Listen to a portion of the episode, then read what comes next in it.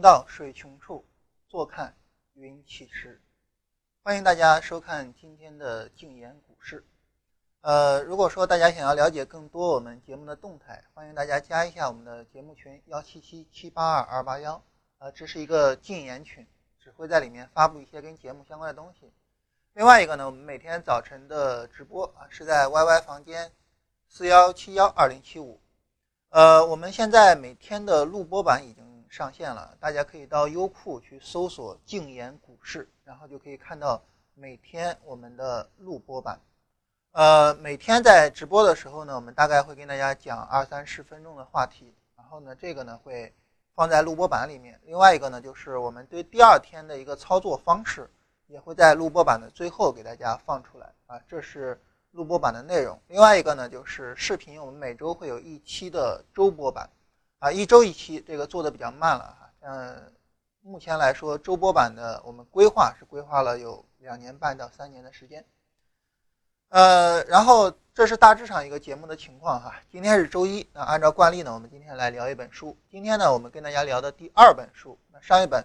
是如何阅读一本书和知道做到。那么现在是第二次跟大家聊书哈，我们来聊一下一本关于交易的书，叫做《亚当理论》。《亚当理论》这本书是威尔斯·威尔德写的哈，呃，这个人可以说是我个人非常感激的一位老前辈啊，因为他被称为叫做技术指标之父，呃，一生中呢推出来了很多非常好用的技术指标，比如说像抛物线，也就是 SIR 指标。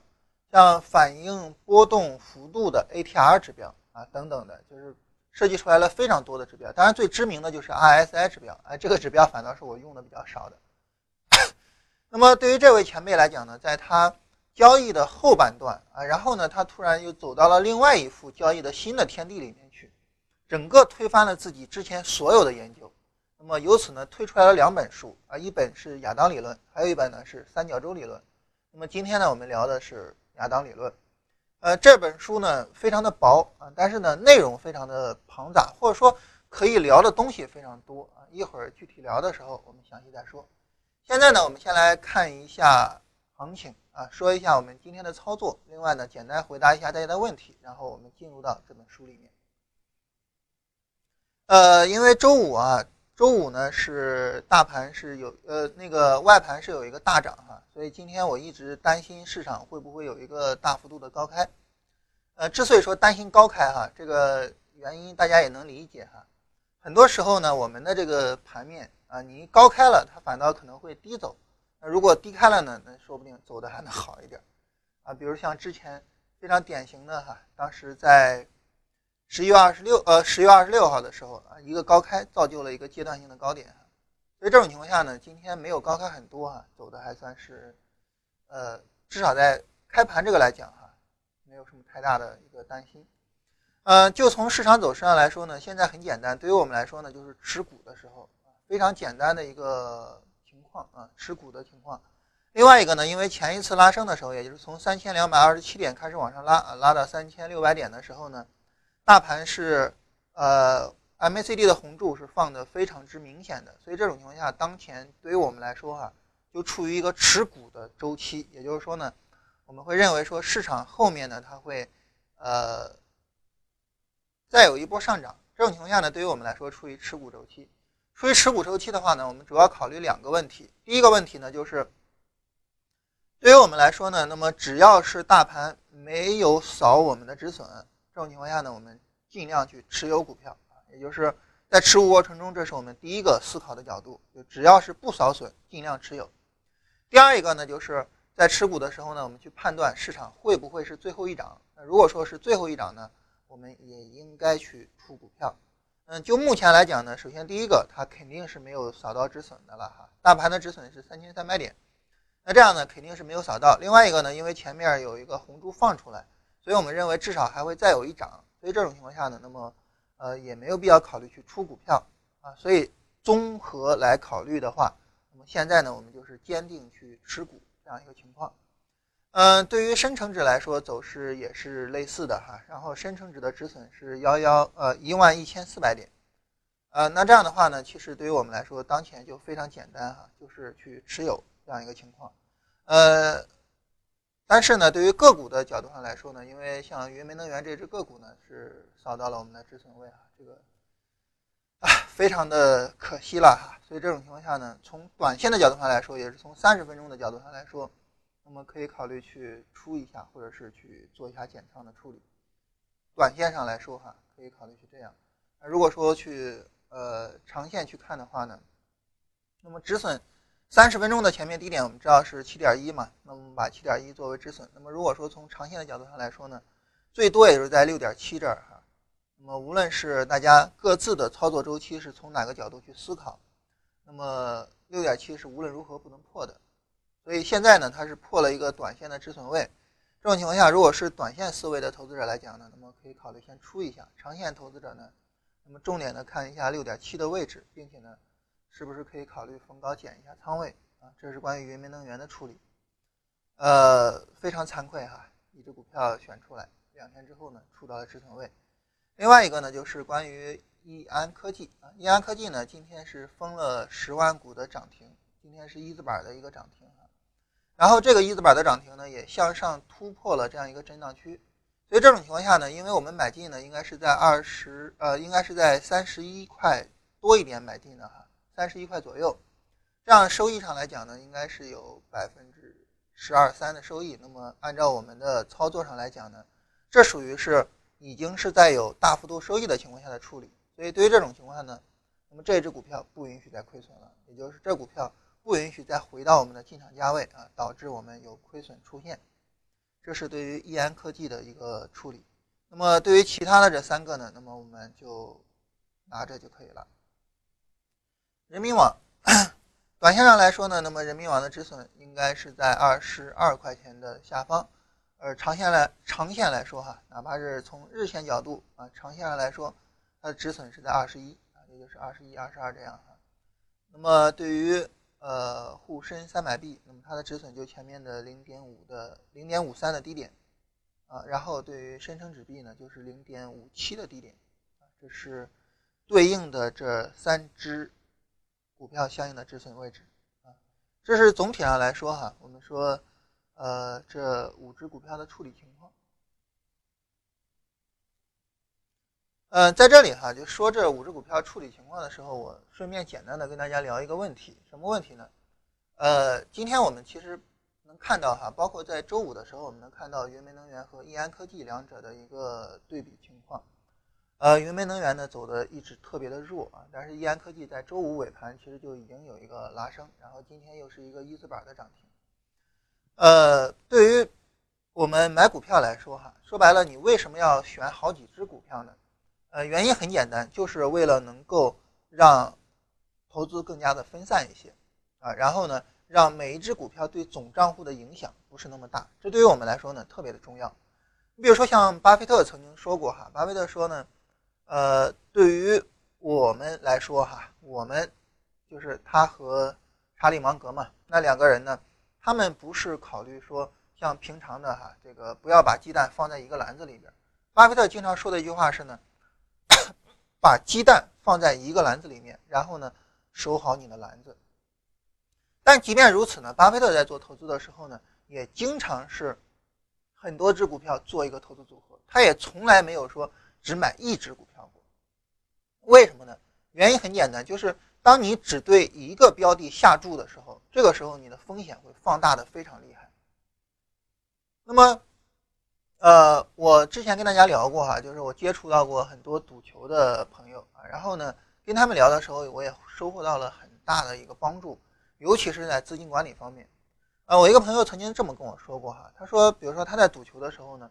往往是在哪一场比赛上下注特别大的情况下呢，这个比赛往往就会赔掉啊。然后呢，下注小的往往会赚钱，结果呢就导致说下注大的赔，下注小的赚。那最终呢，下注小的你怎么也不可能把下注大的那个亏损给补回来嘛，所以最终就是亏损的。再后来呢，他就无论把握大小，那么他的下注呢都尽量的使它平均化，或者是呢，那么他给一个他自己认为合适的赔率，然后呢，他跟实际赔率去做对比。当这个赔率差距越大的时候呢，它的下注呢反而是越小的，也就是说，当他把握越大的时候，他的下注反而是越小的，也就是导致呢，最终一次无论赔赚，那么它的幅度都是一样的。这种情况下呢，它的呃最终能不能赚钱就只取决于胜率了。当然，对于我们来说，我们不可能完全照搬这种呃就是在赌博上的这种思维哈，但是我们可以去借鉴。实际上，对于我们做交易来说，我们会发现，当我们拿出来我们的交易记录的时候，我们也是会总体上发现这种情况，而且呢，它会比赌博的更严重。那就是我们下注越大的这些单子，往往赔钱的概率会更大，而我们下注小的单子，往往赚钱的概率会更大。原因在哪儿呢？就是因为对于做交易来说，它不像赌球。赌球的话呢，呃，比如说曼联跟阿森纳打比赛啊，然后你下注，这个时候其实你是没办法控制万里之外的比赛的。啊，这个比赛跟你没关系，你只能等着它的最终结果，对吧？当然，对于交易来说不一样啊。交易来说呢，那么这个单子要不要出是完全被我们所控制的，所以这种情况下呢，是我们在控制这个交易的结果。那么此时我们在下注大的那个单子上赔钱的概率就会提升。为什么呢？因为你下注越大，你的心理压力就会越大。就像有很多朋友说哈，这个呃睡不着觉了啊。那其实就是这个原因，就是你下注越大，你的心理压力就会越大。在你心理压力大的情况下呢，你的操作就会变形。换句话说，越是下注大的单子，你的操作越会变形，就会导致呢，最终这样的单子赔钱会比较厉害。反过来呢，下注小的这些单子呢，因为你下呃心理压力很小，你的整个操作会按照你的交易的安排去做操作。这种情况下呢，那么它反倒是不会出乱子。啊，赔赔不了多少，赚呢就真的能够赚起来，所以这种情况下反倒是一个好事情。所以当我们去看这些交易记录的时候啊，呃，尤其是像呃，比如说呃外汇啊，像期货呀这种保证金的产品，你往往能够发现这种情况，就是越是仓位越大，那么往往越会赔钱。这就会导致我们经常说的一点哈，就是盈亏仓位比上来说呢，你赚钱的仓位太小，导致你弥补不了亏损的那些仓位。所以在这种情况下，我们其实，在交易上来讲，我们尽可能的做的是什么呢？就是不要让任何一笔交易它的盈亏对总账户的影响太大啊。这个呢，振兴在群里面我看到他也有说哈，呃，在这一点呢，在这一点上来说，我是非常认同呃振兴的这个说法的啊，就是对于我们来说，我们不要让我们的总仓位呃，就是比如说现在。云煤能源已经跌了七个点，都已经到了七块钱这儿。就是我们不要让任何一笔单子对我们的总的影响过大。嗯，在这里呢，就是一个非常极端的投资者，就是在上周的跟大家聊天的时候，我曾经提到过的一位投资者叫小小辛巴啊，他是呃雪球网的一个非常知名的用户啊。辛巴应该是狮子王的那个里边的那个辛巴哈，小小辛巴。也就是是一个小小的正在成长过程中的狮子王，这个人是很有水平的哈。小小辛巴他到了什么程度？就是他的单笔仓位控制控制到什么程度呢？可能大家都觉得匪夷所思哈。但是我我可以理解啊。尽管我第一次看到这个数字的时候，我也很吃惊。就他每一次买某一只股票，他会占有他总账户的百分之一。所以这个他在微博上公开他的操作的时候，很多人就。非常的莫名其妙，非常的不理解，说你为什么要让你的账户操作只占你的百分之一呢？就对于小小辛巴来说呢，原因很简单，就是因为呢，我不要让任何一笔交易对我的总账户影响过大，就不仅仅是那些赔钱的，就那些亏损的百分之一，我亏个百分之三十，我总账户才赔多少钱呢？才赔百分之零点三，对吧？它不但是这些赔钱的，而且赚钱的也不要让它影响过大。你比如说我买一只股票翻了两倍，那我总账户才增长多少呢？增长百分之二。就是无论是赔赚，我都不会让这只股票对我的影响过大。当然他是基本面投资者哈，基本面投资者我们知道应该是越跌越买嘛，所以他自己呢是给他的交易画了五档，也就是总共可以买啊，应该是五到六次。那这样的话，对于一个股票来说，如果说它到了它可以买进的位置了，然后越跌它越买。假如他买六次，也就是一只股票占总账户的仓位也不过就是百分之六，我们想这个有多么恐怖？这意思其实就说白了很简单。小小辛巴说过这样一段话，让我印象非常深刻。他说：“我们做交易不能够凭运气，因为如果你只买一只股票，这种情况下运气对你账户的影响就太大了。那我们要靠能力。那怎么样才能算靠能力呢？就是如果说你只买一只股票，你说我就看准它，从我的基本面分析上它就没有问题，那这个时候其实不是看能力。反过来，如果说你真的有能力去选出来好股票，就基本面这一方面哈，那么你选一百只股票，应该这一百只都不会差。所以呢，他就选至少二十只股票，然后每一只股票占百分之五到百分之六的仓位。那这样的话，就是我的交易就是完全凭能力啊，就运气的影响就会非常的小。在这里，今天最终我会跟大家看一下，在上周五的时候我说的，有一位听众给我发的东西。在那儿，我会再重新跟大家聊这个话题，就是我们不要让单笔交易对我们的账户影响过大，这是做交易控制风险里面非常非常重要的一个关键。所以在这种情况下呢，那么振兴当时在跟大家发这几只股票的时候，我也看到他说哈，每一只股票仓位百分之十。那为什么要要百分之十呢？原因很简单啊，你比如说我们看起来是非常恐怖哈，云煤能源啊，那么你一下子赔了。多少钱？我看一下，呃，开盘价八块一，那七块一的止损，呃，八块一毛八啊，七块一的止损，这样的话呢，你赔了一块多，那百分之十五的一个止损，这是一个非常恐怖的止损，对吧？但是这个止损真的有很恐怖吗？你控制在百分之十以内，它只亏你总账户的百分之一点五而已呀。所以说，这就是我们呃提倡的这样一个概念哈。当然，在周五的时候也有朋友问，就是说。那你一共这是五只股票，那每一只股票呢才百分之十，总共百分之五十，这样的话呢还不到，还不到你的这个总账户的百分之五十。那你不是说牛市里边应该在百分之六十以上吗？在这儿对于我们来说呢，一个很简单的答案就是大家在买股票的时候不可能只买我们买的这些股票吧，大家还会有自己的选择吧？那这样你其他的仓位留给你自己的那些选择。这种情况下，就是无论哪一只股票对你来说影响都不会是太大，这才是真的能够在市场里面长期去生存的保命之道啊！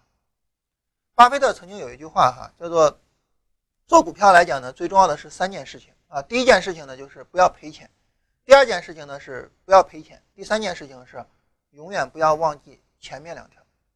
那我们听到这句话，我们就会觉得比较懵啊，说谁做交易有可能不赔钱呢？不可能说你做交易不赔钱嘛，对不对？那你做交易赔钱的情况下，为什么巴菲特又要说不要赔钱呢？实际上，巴菲特也有赔钱的时候啊，对吧？他买美国航空的时候，当时表现就特别差呀。那他也会有赔钱的时候，那他为什么要说不要赔钱呢？其实他的意思是这样一个意思哈，就是你尽量保证你的正复利，而不要是负的复利。那如果说你是负的复利的情况下呢，你就最好让这笔交易不要太去影响你的账户。否则的话，当一笔交易对你的影响过大，你进入到了一个负复利的周期里面，那这个时候。所以呢，借着这个操作哈，我们来跟大家说这个问题。为什么要说这个呢？因为很简单哈，呃，当然周五问云煤能源的很多，可能是因为其他两只股票不需要问啊，其他两只股票没跌嘛，走的还算不能算好吧，至少不差，所以没人问啊，这个是可以理解。但是如果说真的是你只买了云煤能源而没有买其他两只的话，那么我觉得它主要就在于这个问题上，就在于说，可能你一看，哎，云煤能源前面是涨停的，啊，然后呢周五又略有高开，那这样呢我看好它，我看好的情况下，我就重仓只买这一只，那其他两个我就不看好，我就直接不买了。但这是对于我们来说非常致命的一个操作习惯。在这里呢，我想跟大家，呃，详细的来沟通一下这个问题。呃，说起来也很惭愧哈，这个选出来一只股票啊，两天之后扫了止损，也很惭愧这个事情。但是我觉得，对于呃一个做分析的人来说呢，那可能对于我来说，我最好的选择就是我再也不提云煤能源了，我老给你提易安科技啊，你看我厉害吧？这个我我直接能够提前买进去这种一字板的涨停。但是呢，对于一个交易者来说，我们现在真正重要的可能其实就是好好去反思一下，当我们去。看云煤能源这一只被止损的股票，当我们去看我自己账户里面有出现大的亏损的情况，我们就应该好好的考虑我们在资金管理上是不是出了问题。所以呢，我就这句话，就对于一个分析者来说，他可以不用再去管云煤能源的事儿了，就跟你强调易安科技。但是对于一个交易者来说，我们应该真的去直面我们账户中的问题，以及呢，我们去解决我们账户中的问题。所以对于大家来说呢，那么如果说这一次你只买了云煤能源而没有去买易安科技哈，所导致带来了一些利润上的损失，我觉得这个并不重要。重要的是，我们应该真的好好的去考虑一下，呃，那么我们在资金的配置上应该怎么样在股票和股票之间进行配置？啊，这是一个非常有意思的问题。当然还是那句话，就是刚才我们提到小小新妈妈，那么对于他来说呢，他当然走的呃特别的极端啊。当然这种极端对于保护他的利润是有好处的哈。那对于我们来说，哪怕我们不走到百分之一这么极端的程度，我觉得百分之十左右，最多百分之二十也就撑死了，最多最多。好了，这是呃一上来跟大家聊一下这方面的一个话题哈。然后呢，我们来看一下大家的问题。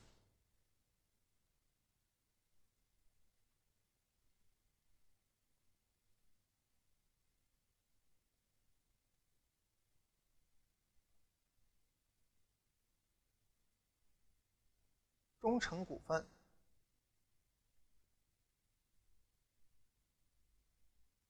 这只股票在目前是在低位横盘啊，走势并不是很理想。那么我们之前反复跟大家说过，这种急跌缓涨，那么相对来说会比较危险一点啊。一旦说大盘撑不住往下跌的话，那么它跌的会比较狠，所以是这样一个情况。那么对于它来说呢，那么想要走好，就得快速的往上拉升啊，构成一个微型底。之前跟大家讲微型底的时候，我曾经说过哈，有的时候微型底呢，它会在底部有一个震荡啊，这是非常正常的微型底，所以呢，应该有一个快速拉升出来才能看好。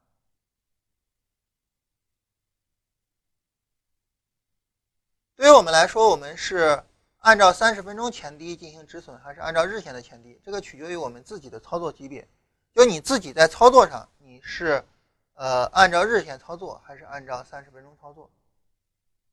然后看一下八八七啊，零零零八八七中鼎股份，这个走势也是类似了哈，急跌缓涨啊，这样会特别的危险。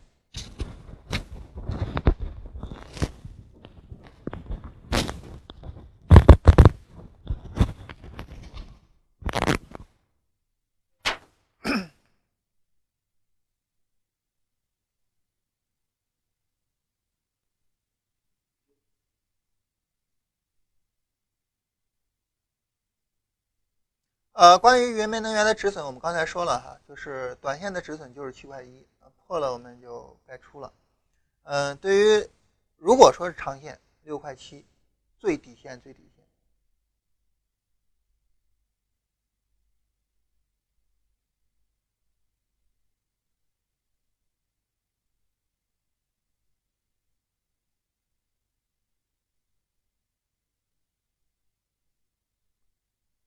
嗯。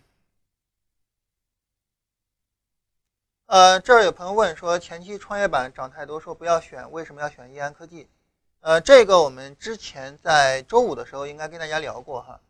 那么之前呢，我们是因为说，呃，创业板涨太多，所以我们当时说不要去选创业板的股票啊。后来呢，创业板有一波快速的一个杀跌，呃，然后呢，那么，呃，在前面上涨的时候，大概是在。呃，周一周二和周三啊，这三天的上涨呢，那么创业板一直都没有涨得动。那后来这一次我们为什么要选创业板呢？有两个原因哈。第一个原因呢，就是在周四的时候，明显能够看出来哈，权重股拉升还是把人气给凝聚起来了。那么创业板在周四也是拉升幅度最大的，所以这种情况下呢，对于创业板的规避已经不像前期那么重要，这是第一个方面哈。但是这不是我们选易安科技最重要的方面。选易安科技最重要的方面在于，易安科技它不是一只科技类的股票，它是一只有色金属的股票。我们来看一下有色这个板块。我们看易安科技它是一只有色金属的股票，所以呢，我们当时选的时候这个思路是这样，就是各个比较重要的蓝筹板块，那么一般会轮番炒。那你像之前呢，你炒金融、炒地产。那后边呢，可能就会去炒到其他的一些二线蓝筹，比如像煤炭啊、像有色金属啊等等的。那所以这种情况下呢，那么我们就在煤炭里面和有色金属里面选了一只啊。当然，云碳里呃煤炭里面这一只选的非常不理想啊。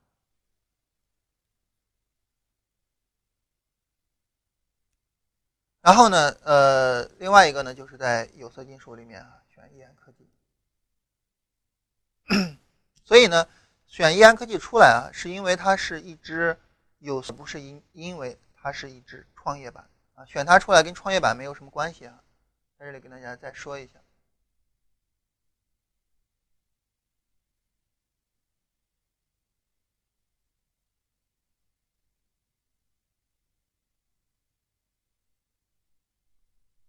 呃，我们的图文资料都没有推荐说使用图表的周期，是因为任何的方法在各个周期上都是可以去使用的啊，所以你可以任意的去选择周期去使用。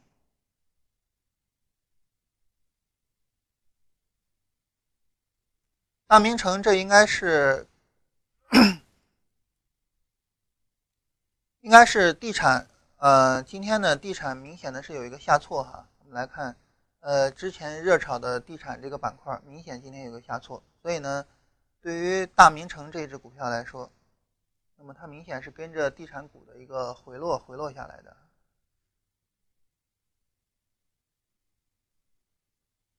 短线上来说呢，也走的不是很理想，就是柱体的放大不是很明显，但应该可以拿一下，像这种热炒过的。可能说就炒一波就走。另外，对于大盘上来说呢，我们对于大盘不是特别的悲观，所以呢，可以考虑暂时先拿一下。奥飞动漫，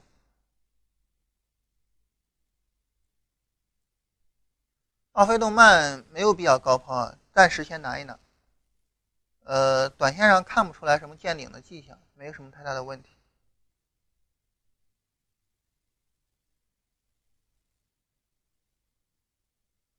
杉杉股份最近相对来说比较弱啊，它之前有一个非常持续的一个拉升，啊，就目前的走势来说呢，总体上非常的弱。呃，然后从短线上来说肯定不是很理想了哈，但是从如果从长线的角度去看的话，从日线的角度看的话呢，那么目前还没有什么太大的问题。总体上来说呢，这一波 就这一波拉升相比来说呢，下跌总体上还是一个慢速下跌啊，所以总体上问题并不是太大。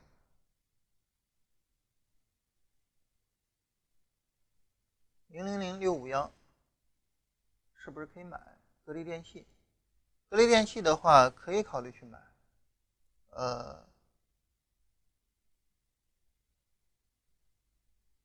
哦，不行，啊，短线上是有一个回调的需要了哈，这儿有一个小背离出来，这里短线上有一个小的背离，所以呢，短线上有一个回 DIF 的一个需要，所以你再耐心等一下，等它。呃，回到了就是价格有一个回撤嘛，然后完成这个背离的作用再去买它。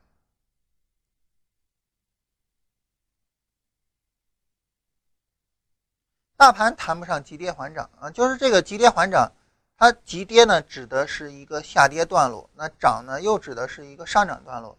你所谓的急跌缓涨指的是哪个上涨跟哪个下跌呢？那么如果说要是。呃，我们是指的十二月二十六号之后的这个下跌，以及呢十一月三十号之后的上涨。那总体的上涨速度还是挺快的哈，尽管没有说下跌的那么急，但是总体上涨的速度还是挺快的，所以大盘问题并不是很大。深成指 B 的止损是在前面的低点上啊，也就是零点五七。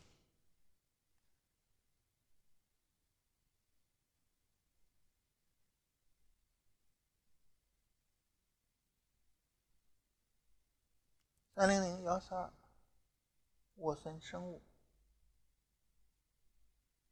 这只股票呢，在高位日线上这样一个小背离出来之后，然后往下跌，这波下跌呢，此后就最近这几天涨不动啊，那么短线上不是很理想。大智慧，大智慧的走势也比较类似。就最近有很多在底部这种趴着的股票，因为市场最近呢就是在拉权重板块啊，所以呢最近很多个股基本是涨不动。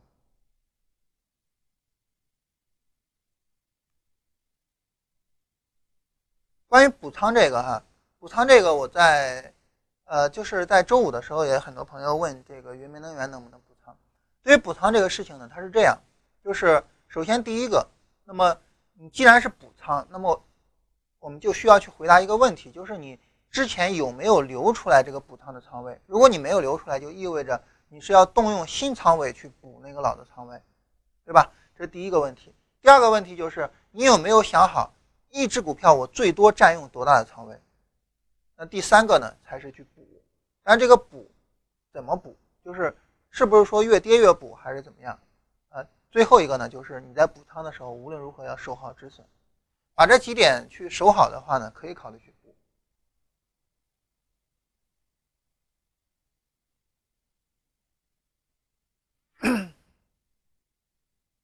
呃，现在是到了十点钟哈，我们来跟大家聊一下那本书吧，就跟大家聊一下关于呃亚当理论啊这本书。呃，亚当理论这本书我刚才提到哈，就是威尔斯威尔德呢，在他。职业生涯的早期是致力于研究技术指标啊，也研究出来了一大堆的技术指标啊，人称技术指标之父。那后来呢？那么威尔斯威尔德他就转向了另外一个方向。呃，他转向另外一个方向呢，是当时在书里面写的哈，是他结识了一个年轻人。那这个年轻人呢，给他提供了新的去分析市场的一个方法。呃，比较有意思的是，威尔斯威尔德在《亚当理论》这本书里面哈。不断的去批评别人啊，就是说我们不应该去预测市场，我们应该怎么样怎么样。但是这个年轻人给他提供了两个方法，分别是亚当理论和三角洲理论，却都是预测市场的啊，所以也特别有意思哈。我当时看了亚当理论之后，我觉得在这一点上，呃，老人家给我的一个教训就是，千万不要去批评别人啊，因为一不小心你就成了那种你批评的人了。呃，明明就是你看亚当理论的时候，你。自然而然就会有这个疑惑，就是明明他是去批判那种预测的那种思维的，但是呢，在那本书的后半段，也就是他真的在讲亚当理论的时候，你却发现原来亚当理论就是在做预测的。所以呢，就是我从那之后就想，我永远不要去批评别人，因为你自己永远都不能够保证你是对的。呃，之前呢有一次我跟人聊天哈，当然这位朋友呢他非常认同另外一位前辈的理论。然后他就说呢，说关于交易的所有问题啊，这个前辈都已经完全说完了啊，我只需要去研究他的文章就可以了。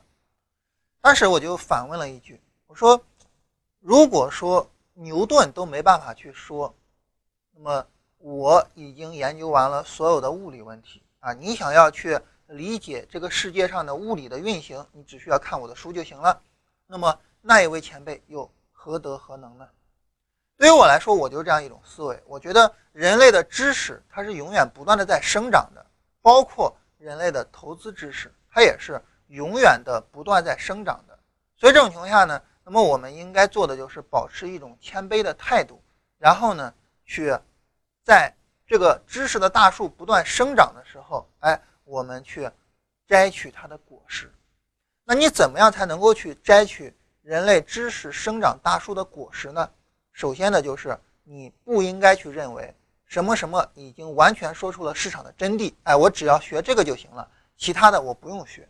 那你其他的不用学，那些新出来的方法、新出来的理念、新出来的交易套路，那跟你就没有关系，你也就没办法去摘那个果实了。所以呢，就是我觉得这对于我来说哈，是一个非常非常重要的一个教义，非常重要一个帮助，就是。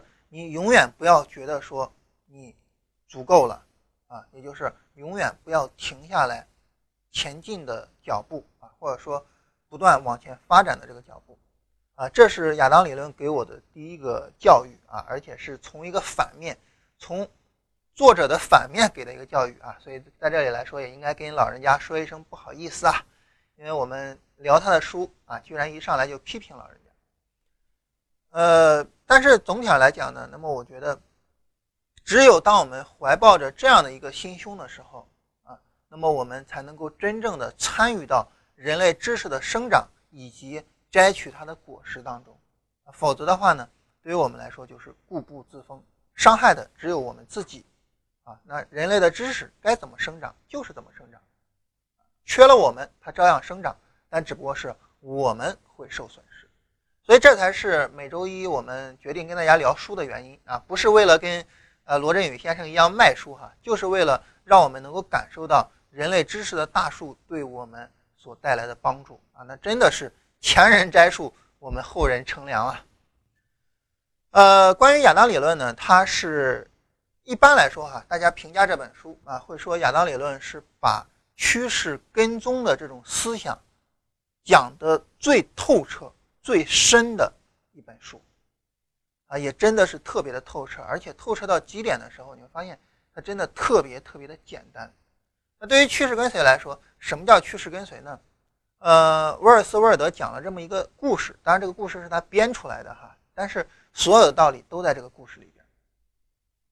说的是呢，这个有一个小朋友啊，然后呢想让他爸爸带他出去玩啊。小朋友三五岁，然后说：“爸，我们出去玩吧。”他父亲说：“哎呀，这个你不要着急啊，现在我正在看着大盘啊，然后呢，现在大盘上我们有我们买的股票，然后我现在正在看着它，所以你不要着急。”然后小朋友就说：“啊，那你买这只股票是吗？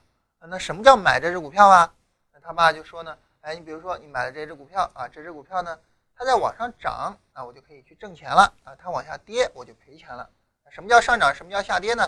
上涨呢就是这个线往上走，下跌呢就是个线往下走等等的哈。然后这个小朋友就说：“咦，说那这个线现在是在往下走啊？”哎，然后他父亲就说：“哈。”说你不知道啊，现在呢，这个 RSI 指标已经高起了啊，已经到八十以上了啊，不是说错了哈，已经非常低了啊，已经到二十以下了。那这种情况下，这就是超卖啊，超卖就会上涨啊，所以肯定会涨。那小朋友说说爸，但是这个线在往下走啊。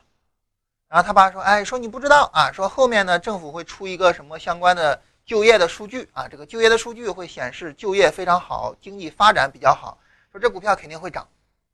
然后小朋友说：“爸，说这个股票这个线它是在往下走啊。”哎，说到这儿的时候呢，呃，他父亲突然就明白了，哎，你管它后面会怎么？我唯一知道的就是这个线现在就在往下走啊。那你为什么要买它呢？所以就突然明白了这一点啊，然后就把股票全部卖掉，然后就跟孩子跑出去玩去了。从那之后呢？哎，这个人的交易方法就完成了一个彻底的改变。那从那之后就是，它涨我就买，它跌我就卖。那后边怎么样呢？我不知道，我也不管。所以在那里呢，他讲了一个交易员哈，就是说这个沃尔斯·威尔德，我们刚才提到嘛，他有一个就是听一个小朋友哎说了方法嘛，然后呢，这个年轻人就跟沃尔斯·威尔德说啊，说我年轻的时候在交易所就看到一个人老挣钱，我就过去问他，我说你做交易有没有什么秘诀啊？这个人说：“嗯，也算有秘诀。哎，我给你说一个秘诀。这个秘诀是什么呢？就是当你发现这个股票在涨，你就买一点；它再涨，你就再买一点；它再涨，你就再买一点。当你发现这个股票跌，你就卖一点；它再跌，你就再卖一点；再跌，你就再卖一点。那这样就行了。那那年轻人一听就觉得，这是不是不靠谱啊？但是经过长时间的交易，才发现，真的这就是秘诀。”就在它上涨的时候，我就去买涨；在它下跌的时候，我就去做空。交易就这么简单，或者准确的说，哈，趋势跟随的交易就是这么简单。当然，我们知道交易分成很多种嘛。基本面像小小辛巴他们的操作，就是你越跌我越买啊，而不是你越涨我要买啊。呃，本周末的这个周末版啊，我会跟大家聊一个话题，叫选时和选股啊。在那里面呢，我会简单的去介绍一下基本面的选时和选股。那对于基本面的选时，就是你越跌我越买啊，所以呢，不同的交易方法肯定是不一样的嘛。对于我们来说，我们就是做趋势跟随的交易方法。那对于趋势跟随，就是这么简单。所以呢，他就说那位先生呢，后来就盈利了嘛。但是他就说，对于我们来说啊，真是大人啊，这个脑袋里面太多了智慧，以后太多了想法，以后你反倒是不行了。哎，反倒不如那种小孩子。那小孩子做股票肯定能挣钱，但是小孩子更聪明啊。他们认为挣钱嘛，没有玩重要。所以我就去玩嘛，呃，在这儿来讲，它有点像我们古代的思维哈，就是人生糊涂识字始啊，你什么时候识字了，哎，你就开始糊涂了。但是你说这道理对不对呢？有它对的成分啊，但是也有它值得商榷的成分。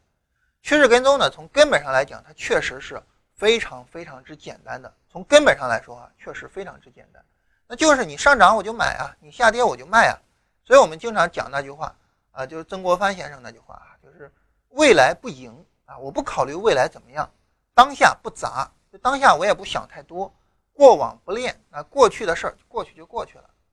那这就是趋势跟随着的一种交易思想和处理的一种思想啊，我就看当下是什么情况。但是它也有值得商榷的地方，值得商榷的地方在哪儿呢？就是一个理念，它可以简单到无限简单啊，你简单没有问题，但是呢，你具体的方法却没有办法那么简单啊。你说大盘涨，那我就买就可以了，那究竟是涨多少才算涨呢？那从两千八百五十点涨到哪儿算开始涨了呢？那么又从两千八百五十点跌到哪儿开始算跌了呢？对吧？这些具体的方法，那肯定还是要有它相对应的处理方式和判断方式的啊。还是应该有它相应的方式方法的啊，我们不能够说直接就是哎很简单啊，涨就买，跌就卖。也就是说，理念和具体的方法，我们应该给它分成两大块儿。对于理念来说，它确实就是大道至简啊，但是对于具体的方法来说，它就是演化至繁。对于我们嗯做交易来说呢，那么我们都有一些非常重要的名词啊。或者说非常重要的概念在交易者中流传，比如说截断亏损让利润奔腾，啊，一句话就把交易所有的道理全说清楚了。你做交易所有的任务就是这两个，第一个就是截断亏损，第二个就是让利润奔腾，就这俩事儿，但是反过来呢，那么有一些这种简短的话呢，它特别有意思，有意思在什么地方呢？就是掐头去尾，搞的这句话呢，它没有它本来的面目了。比如说哈，就是尤其是我们古代的话，很多这样啊。你像孔子他老人家的话，就有很多是被曲解的啊。你像比较典型的以德报怨啊，这就是比较典型的。以德报怨的那理解就是我应该那别人对我不好，那我就对他好。你像郭德纲那个段子哈，我不知道大家有没有听读过呃听过那个郭老师那段子。郭德纲就说啊，说你对我不好，我要对你好。你还对我不好，哎，我还要对你好。你再对我不好，那我依然对你好啊。如果你还是对我不好，那我就弄死你。你怎么老对我不好啊？啊，这是郭老师那段子哈，就是你对我不好，我对你好，这叫以德报怨。那我们觉得这是一种美德啊，但是孔子他老人家其实是不同意的。在《论语》里面，这话原来是这样的啊，就有人问孔子啊，说以德报怨可乎？啊，就我以德报怨行不行啊？啊，孔子他老人家就回答哈，说那何以报德呢？就是别人对你不好，你对他好，那那那些对你好的人，你要怎么对待他呢？所以他老人家所提出来的一个处理方案是以直报怨，以德报德。所以你看，有很多话被曲解哈。再比如说三思而后行，那这话也是被曲解的，也就觉得三思而后行是好的，但是孔子呢也是不认可的。也是一样哈，有人就问孔子哈，说我有一哥们儿哈，那哥们儿做事情哈，三思而后行，哎，你觉得怎么样呢？孔子回答说是，再思可以，也就是说，考虑两次就行了，不用考虑三次，考虑那么多干嘛？赶紧去干嘛，对吧？你考虑再多了，也不如落到实处上。那么对于我们来说呢，大道至简这句话是我们在做交易的时候经常听到的一句话。啊，那这句话呢，也有一个它的另外一个版本啊，叫做“真传一句话，假传万卷书”。这话呢，你不能说不对啊，但是呢，“大道至简”这句话还有后半段，后半段就是演化至繁。也就这句话原文应该是这样，叫“大道至简，演化之繁”。对于我们来说呢，那么你只考虑这个大道的质简的理念，实际上做不好事情的，你还要去处理那些。演化之繁的问题，比如说在亚当理论里面呢，沃尔斯维尔德曾经举过这样一个例子，他就说，对于我们来说呢，那么我们搞一个原子弹啊，搞一个核反应堆啊，你觉得多么复杂？但是呢，它的根本点其实就是那个智能方程式啊，就是一等于 mc 方啊。但是你说他说的也未尝不对，但是你反过来去思考。那我们每个人都知道智能方程式，都知道一等于 mc 方，但是我们又有几个人能造出来原子弹，或者是能造出来核电站呢？所以，我们知道这个理念，这是第一步。第二步呢，就是我们真的去把这个理念落到实处，也就是说呢，你真的搞出来相对应的方法出来，这样两步才行。所以这是关于我们就顺便聊一下这个话题哈，就是对我们做交易来说，那么我们坚守住趋势跟踪的这个理念，同时呢，我们开发出来相配套的方法。那如果说我们能把这个理念落实到方法上，再把方法落实到具体的操作上，那这个时候我们做交易盈利只是一个水到渠成的事。所以呢，那么如果说我们在理念上，哎，觉得理念上不到位了，可以再回头翻一翻亚当理论那本书，甚至可以时不时的翻一下。啊，我看亚当理论哈，它后边的亚亚当理论那一块我是不看的啊，因为我不做预测，所以我不看，我看的都是前半段他讲理念的那些内容。只有几十页，但是真的把趋势跟随的理念讲的特别的透彻。所以对于我来说呢，我觉得做趋势跟随哈，就是两个：第一，你把理念定死了；第二一个呢，具体的把这个方法给做好。那这样呢，我们就跟大家聊呢，就聊这样两个问题：第一，我们怎么把理念给定死了呢？第二，我们怎么去处理具体的方法呢？咱们来把这两个问题搞清楚。第一个呢，就是关于趋势跟随的理念。其实啊，你说把理念定死了，把理念搞清楚，它也不是那么简单的啊。我们在心理上，一方面呢，你需要不断的去琢磨，你从内心上真正的认可它；另外一个呢，就我自己来说，我曾经做过一个非常重要的工作，就是我想去看看这个理念到底对不对。在我们的周播版第一期的时候，我曾经跟大家说哈，科学是我们做交易的。两大基石之一啊，那这两大基石，一个是专业，一个是科学。对于科学来讲，什么叫科学呢？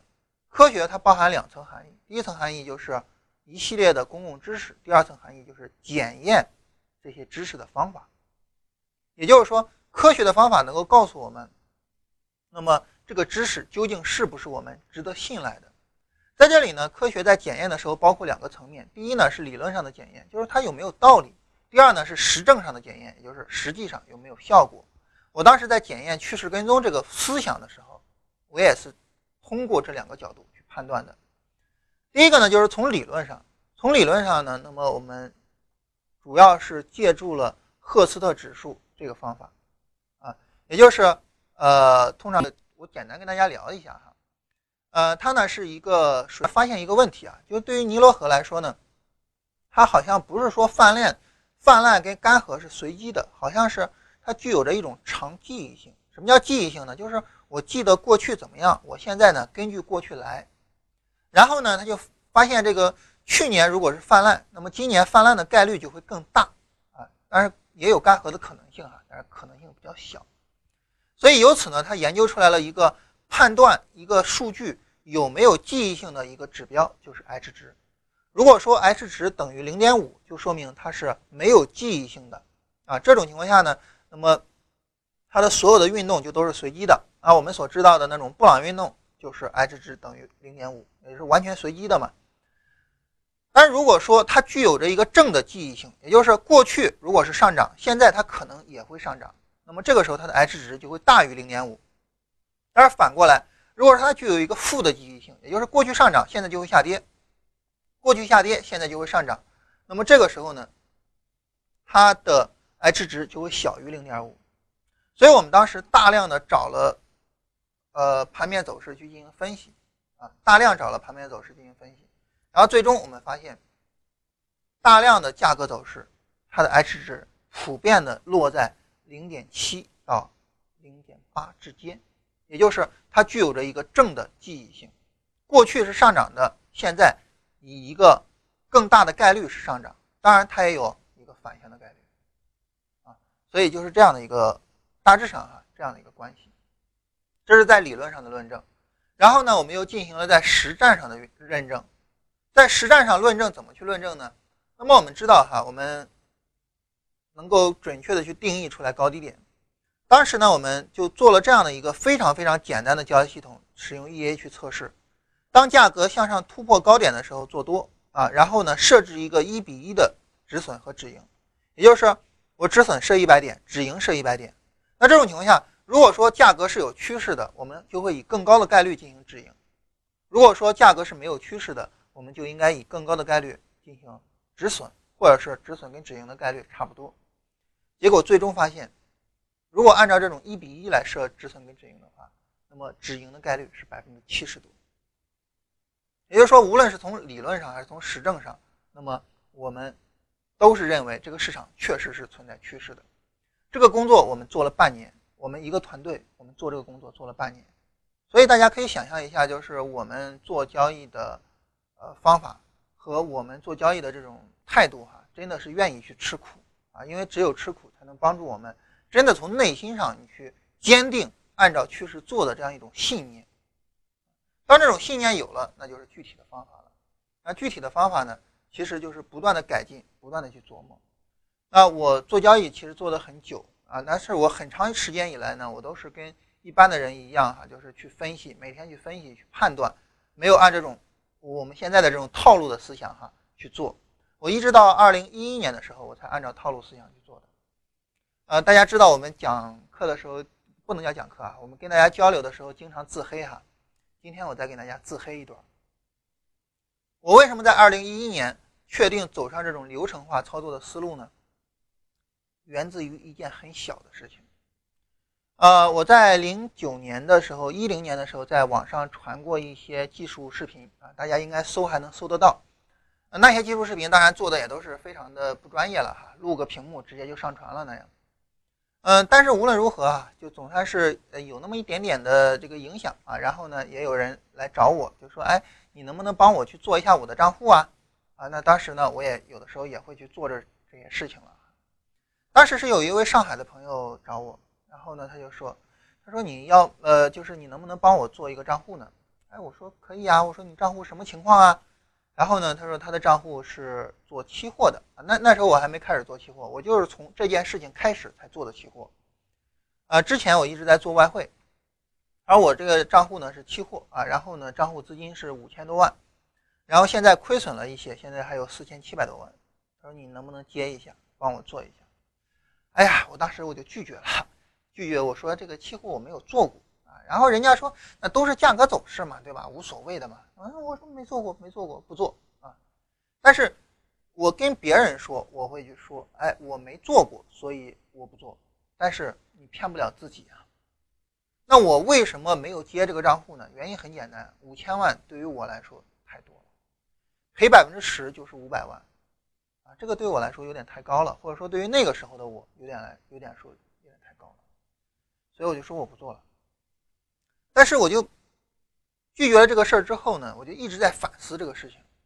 我又在想，难道说你这辈子做交易，你就是为了做那个十万二十万的那种账户吗？你就是为了做十万美金、二十万美金的外盘吗？肯定不是的，对不对？你做交易，你就是要赚那种非常大的利润的。市场对我们来说，它跟其他的事情它有什么区别呢？最大的好处就在于它的包容性，你多大的资金砸里边都没事儿，对吧？我我们像那种公募基金，动不动的几百亿甚至上千亿的规模，没事儿啊，你砸在股票市场里面没事儿啊。但是你拿这个你去做生意，你说什么生意能够消化得了呢？所以这种情况下，那么如果说我是在做交易，同时呢我又没有享受到做交易所带来的这样一个好处，我就去做那种一二十万、两三百万的那种小破账户，那有什么意义呢？所以我当时就想，那要么我就退出市场，好好的做一个正经的生意，要么我就要去做大账户，也就是做那种几千万的账户。这个时候就对我来说就有一个问题，就是你凭什么能够操作那么大规模的账户？换句话说，就是你凭什么有把握你做交易最终肯定是能挣钱的？最终呢，我就走上了按照流程去做交易的这样一个套路。按照流程做交易，它有一个什么好处呢？它的好处就在于，你可以对你的流程进行检验。当你检验出来这个流程没有问题，那你就真的是可以大胆的去做了。我们当时大概花了半年的时间啊，搞出来第一个流程，但是这个东西最终失败了啊。然后呢，我们又花了很长时间做第二个啊，然后不断的去做，一直做到现在。我们现在有三个啊这种固定的流程去做交易的一个流程化的东西。现在我们操作的资金规模已经总算是有一点点样子了。所以这是我想跟大家说的，就是关于具体做怎么做的这一块儿。刚才我们说理念嘛，这是聊具体做怎么做，就是最终对于我来说，走向这种按照流程去做交易，我觉得它有它的必然性。对于我来说啊，有它的必然性，因为我做事情呢，我喜欢琢磨，琢磨的越透彻越好。就那种模棱两可，感觉行，这个我我没办法接受，我需要要有一个确定性的检验结果。所以对于我来说呢，走上程序化交易的这一个道路，我觉得这是一种必然。那对于大家来说，大家怎么走？这个你可以参考我的想法，也可以参考其他的这些大师们的想法哈。但是对于我自己来说，因为我喜欢把所有的事情想透彻啊，所以这种情况下，我自然而然的选了这样一个道路。所以当时呢，呃，我们听众里面呢，有一位朋友给我发了一个文档，我看到之后非常的兴奋，因为他本来就在这条道路上走着哈，但只不过是走得很不顺利，磕磕碰碰。哎，听了我们跟大家分享这些东西之后呢，他把自己的交易方法做了大幅度的修正，大量的。放进去了我们的思想和方法，然后最终呢，搞出来一套完整的标准的交易流程，并且呢，他把他的交易流程和他的测试发给了我看了一下。呃，在这儿呢，对于他的交易流程来说，因为是别人智慧的结果啊，所以我们肯定不能剽窃啊，拿出来使用。那么我在这里呢，给大家看一下他测试的一个结果。这个测试的结果呢，回头我会把它给放到呃群里面去啊，让振兴帮我们传到群里面去。大家想要下载去研究啊，都可以去下载去研究。嗯，因为我们节目是从八月四号开始的哈，所以他也很有心的哈，从八月四号开始进行测试。测试的标的是 IF 啊，也就是股指。那么在通达信里面测试的是股指的呃主力合约啊，也就是 IFL 八这个沪深主力。这样呢，从八月四号开始测试，那么时间段落我大致标一下，那么就是从这一天开始往后啊，这样一个时间段。在这儿呢，我们能够看到哈，它既有这种短线上的上涨啊，这种比较小的短线上涨，也有大幅度的单边下跌啊，但是同时呢，也有这种小的这种震荡。那么总体上的一个表现上来说，还是非常之理想的。呃，就这个测试结果上来说，而且我们能够看到哈，他做的这个测试表格啊，非常的有条理啊，把多单跟空单分开啊，然后呢，最终计算一个总的盈亏啊，然后呢，计算出来盈亏点数的变化，并且呢，最终给了一个资金曲线的变化图啊，也就是说，如果实盘去使用这个方法的话，那么我们的资金会增加啊，然后横盘增加，然后减少，然后增加，然后减少，然后增加啊。就是这样一个过程，呃，基本上来说呢，因为这位朋友之前就是做期货的哈，所以呢，他具有着这种基本的知识。那对于大家来说呢，可能我们绝大部分人都是做股票的哈，呃，可能缺少一些就是做这种专业化的这种东西的一个基础。呃，未来呢，我们也会跟大家聊这些东西哈。未来我们也会跟大家聊我们怎么样去做相应的测试啊，怎么样去走这种系统化的道路等等的哈。在这里呢，就是简单的给大家来看一下它的这种测试的一个情况以及这个方法。嗯，当时他给我这个文档呢，只是说，哎，你帮我来看一下这个文档，然后这个方法行不行？然后就跟他提了一些意见啊，就说怎么样能够更好的去限制亏损，怎么样能够更好的去保留住利润啊？然后呢，他对方法做了大幅度的调整，这是对方法做了调整之后的测试。嗯，给我发了这个数据之后呢，然后我跟他说了一下，就是。你测试的话呢，如果说只是测试这样的走势是不够的啊，因为这在这一段里面呢，毕竟还是有这种单边的这种走势嘛。然后我建议他去测试一下去年的这一段走势啊，也就是去年的五月份到七月份的走势。如果说你的方法在这一段时间里面亏损并不严重，这种情况下呢，这个方法可能你就真的可以去使用。啊，他是在周四的时候给我发的这些东西，然后我在周五给他提了一下意见哈。周末他又重新做了一下复盘，这个表格啊是他周末发给我的，那么一会儿我发到群里面去，大家有兴趣也可以研究一下。嗯，当时在周四晚上我看到他发给我这些东西，真的那个时候真的是呃非常激动哈，有点睡不着觉的感觉。就是我做这个节目，我想要去实现的目的，我觉得至少在他身上真的是实现了。我的目的我也跟大家说过很多次，就是我想要去帮助这些真的有主动学习意意愿的人，我想帮着他们去成长。在这里，我给大家讲一个小段子哈，这个段子呢是这样说哈，呃，当时呢，他说那时候我弟弟七岁啊，他当时十几岁啊，他他在家里面拖地，然后他弟弟过来说呢，他说姐，他说我帮你拖吧，哎，他姐一看这小伙子有前途啊，说行啊。然后把拖把给他，让他弟弟拖。他弟拖了两下，一看他姐叉着腰在旁边站着，他弟就停下了。然后他弟弟说了这么一句话：一个七岁的小孩说了这么一句话啊！我看到的时候，我觉得真的了不起。他说：“姐，我拖的同时你也拖，这才叫我帮你。那如果说你把拖把给我了，那个拖把你也不用啊，你就看着我拖，这不叫。”我帮你拖，这叫我替你拖。哎呀，我当时看到这个七岁的小朋友说出来这么一句话，真的是非常的震撼。那其实对于我们这个节目来说也是一样啊。如果说大家就是在这个节目里面听我们对大盘的看法，然后根据我们对大盘的看法，然后呢去买一些我们也买了的股票啊，因为我们跟大家说的这些股票都是我们自己买的嘛。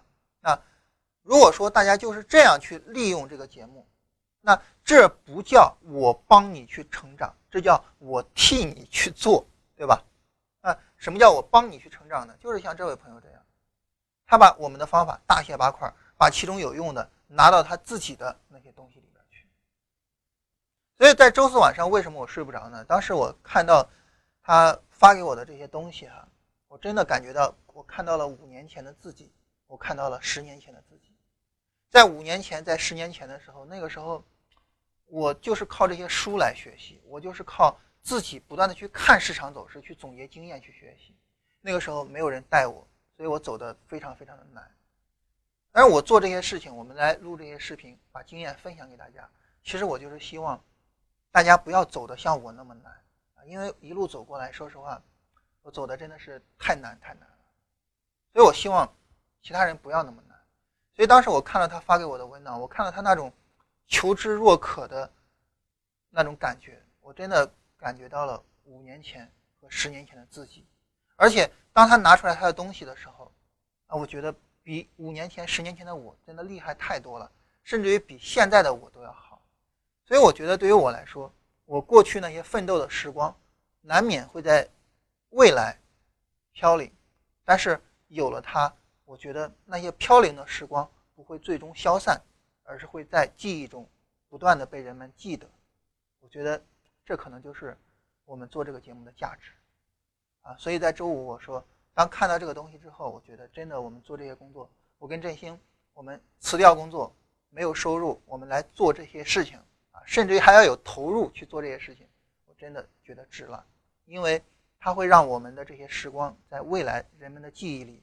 不断的被记起。